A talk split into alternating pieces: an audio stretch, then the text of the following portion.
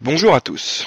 Il y a deux semaines, nous avons parlé du livre de Brian Greene, La réalité cachée, les univers parallèles et les lois du cosmos. Pour ce nouvel épisode de Lisez la science, nous allons rester dans le domaine de la physique, mais avec un éclairage un petit peu différent. Nous allons voir comment la science éclaire ce que nous raconte la science-fiction. En effet, les auteurs de science-fiction sont parfois perçus comme des visionnaires à développer des idées qui sont vues aujourd'hui comme farfelues, mais qui seront peut-être communes demain. Roland Lehoucq, l'auteur de la SF sous les feux de la science, fait le point sur ces idées développées par la science-fiction et nous explique tout au long de ce livre ce que la science peut dire à leur propos. Petite review de ce livre extrêmement intéressant. Au sommaire, quelques mots sur l'auteur, Roland Lehoucq, un point sur le livre, la SF sous les feux de la science, j'aborderai ensuite un livre qui n'a rien à voir, un livre que j'aimerais lire, une quote et des plugs. Avant d'aborder le livre La SF sous les feux de la science, j'aimerais parler un peu plus en détail de son auteur, Roland Lehoucq. Roland Lehoucq est un astrophysicien travaillant au commissariat à l'énergie atomique euh, à Saclay, il travaille notamment sur la topologie cosmique. Pour faire simple, et je pense que je caricature, il travaille sur la forme de l'univers, qu'il soit plat, forme de chips, de sphères, etc. Agrégé en physique de l'école normale supérieure de la rue d'Ulm, il donne notamment des travaux dirigés à l'école polytechnique dans différents cours, comme en physique nucléaire et relativité restreinte. Il a écrit un certain nombre d'ouvrages de vulgarisation, comme par exemple Les extraterrestres expliqués à mes enfants ou D'où viennent les pouvoirs de Superman, physique ordinaire d'un super-héros. J'en parlerai aussi un peu dans cette revue vu la proximité des sujets abordés. Parmi la pléthore d'activités qu'il réalise, il est entre autres chroniqueur à la revue de science-fiction Bifrost.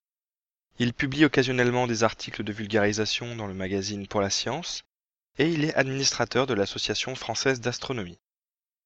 Il est donc très impliqué dans la vulgarisation scientifique, et cette implication a été maintes fois primée, notamment par le prix Jean Perrin de la Société française de physique en 2004. On peut retrouver plus de détails sur ses prix et publications sur sa page Wikipédia. Et franchement, si vous voulez en apprendre un peu plus sur la science et la science-fiction de manière sympa, ces ouvrages sont clairement pour vous. Pour avoir notamment lu les deux que je citais un peu plus haut, je conseille très fortement, mais revenons à notre ouvrage d'aujourd'hui.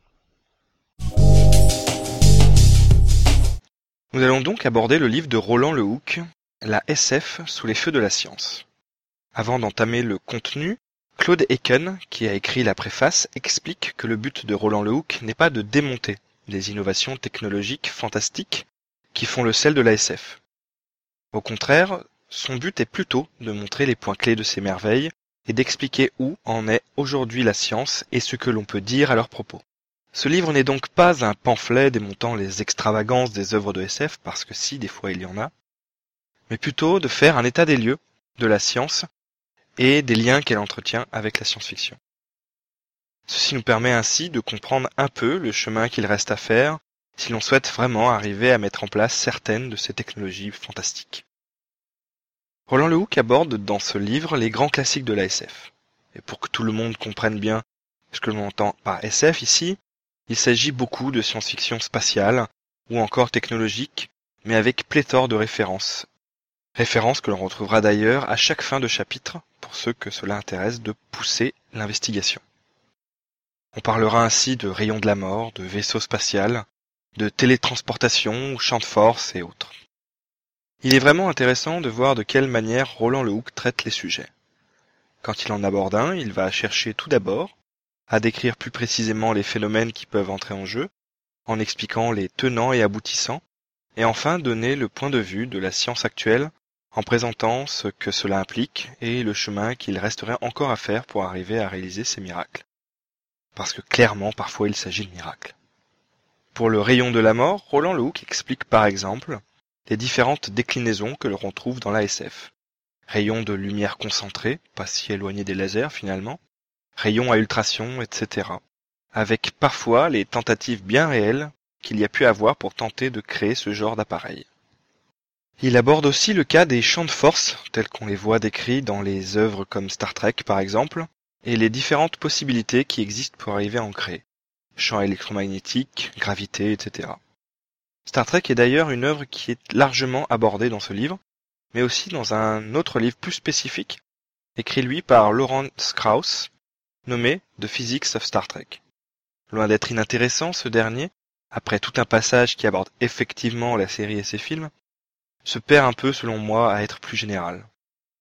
Comme si finalement il n'y avait pas assez de choses à dire et qu'il fallait en rajouter, ou condenser ce qui aurait pu former deux livres indépendants en un seul.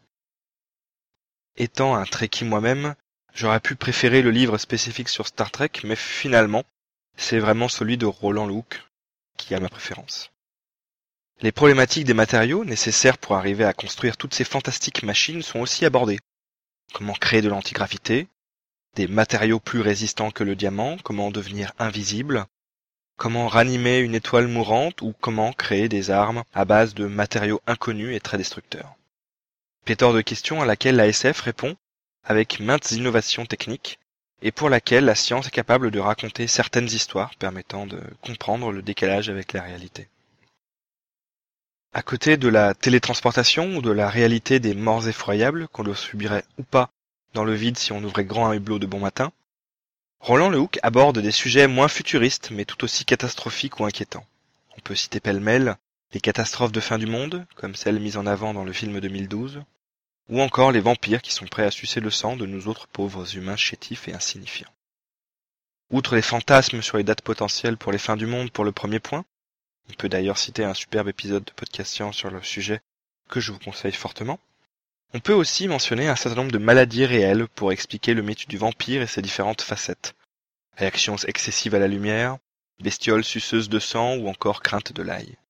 On peut d'ailleurs aussi citer un épisode de Podcast Science sur le mythe du vampire et les différentes sources historiques pouvant l'expliquer.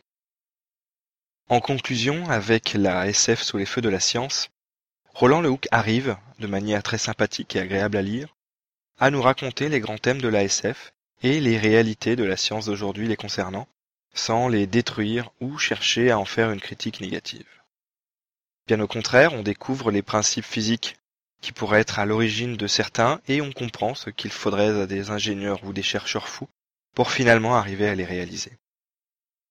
Dans cette revue, je n'ai pas pu parler de tous les sujets que Roland Lehoucq aborde dans son livre, mais il y a encore plein de choses passionnantes à découvrir et qui montrent aussi que la SF, loin d'être une source d'inconsistance et de déclarations fallacieuses, est une source inépuisable d'innovation créative. Par exemple, il existe une légende urbaine qui voudrait que le concept de téléphone portable ait été popularisé par les communicateurs de Star Trek. Autre exemple, la NASA aurait repris il y a quelques années l'idée d'un ascenseur spatial comme celui développé par Arthur C. Clarke dans Les Fontaines du Paradis. Bon nombre d'auteurs de SF ont d'ailleurs été présentés comme des prescients, capables de prévoir ce que seraient les inventions et les sociétés du futur. Mais comme je l'expliquais dans l'épisode précédent, nous ne pouvons pas réellement savoir quelles seront les innovations technologiques dans 50 ou 100 ans, et notre imagination peut être totalement fausse ou bien fantastiquement réaliste. D'ailleurs, si vous voulez en savoir un peu plus sur la SF et le lien avec la science, Podcast Science, encore eux, a réalisé avec Jonathan de Voyage Cast deux épisodes sur la question qui sont vraiment un très bon complément à ce livre. Le second était notamment réalisé avec Marie, Oli Hologramme sur Twitter si vous voulez la retrouver. Un livre qui n'a rien à voir, mais aussi un film qui n'a rien à voir, avec le livre. Enfin si, mais bon, les avis divergent. Il s'agit de 2001, l'Odyssée de l'espace. Premier tome d'une quadrilogie écrite encore et toujours par Arthur C. Clarke, ce livre raconte l'histoire de l'humanité. Une humanité dont l'évolution a été accompagnée par le monolithe qui était là pour nous faire avancer au moment critique. Je dis que le livre n'a rien à voir non plus avec le film, c'est un peu exagéré. Le film est bon, mais le livre était dense, et comme euh, Stanley Kubrick était derrière la caméra, il y a des choses qui sont parfois mises de côté, et qui sont du domaine du sous-entendu. C'est un livre que j'ai beaucoup apprécié, plus que les suivants, et je ne vous parle pas du film 2010 l'Odyssée 2, avec Rob Schneider. Il était vraiment inférieur au premier. Bon, Stanley Kubrick n'était pas derrière la caméra.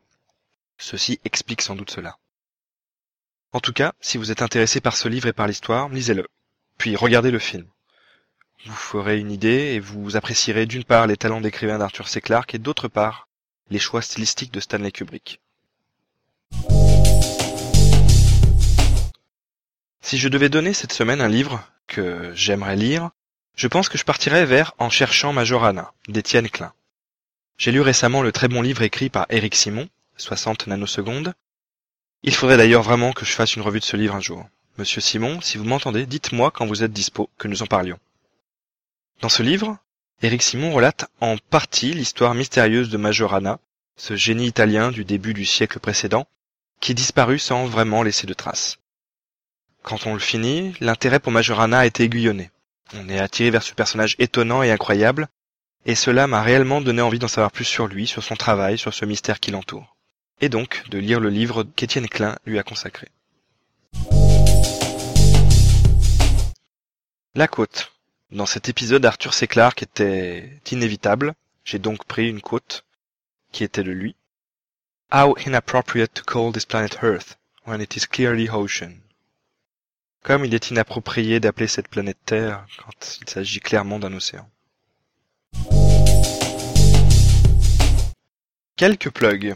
Je voudrais remercier ces messieurs de Podcast Science pour le plug à propos de ce podcast et aussi pour le passage du premier épisode comme hors série au sein de leur flux. Podcast Science est selon moi un exemple pour la podcastosphère scientifique. Ce podcast est d'ailleurs né grâce à l'impulsion donnée par Nicotube, et certaines rubriques sont un peu beaucoup piquées à Podcast Science, comme celle-ci ou comme La Côte par exemple.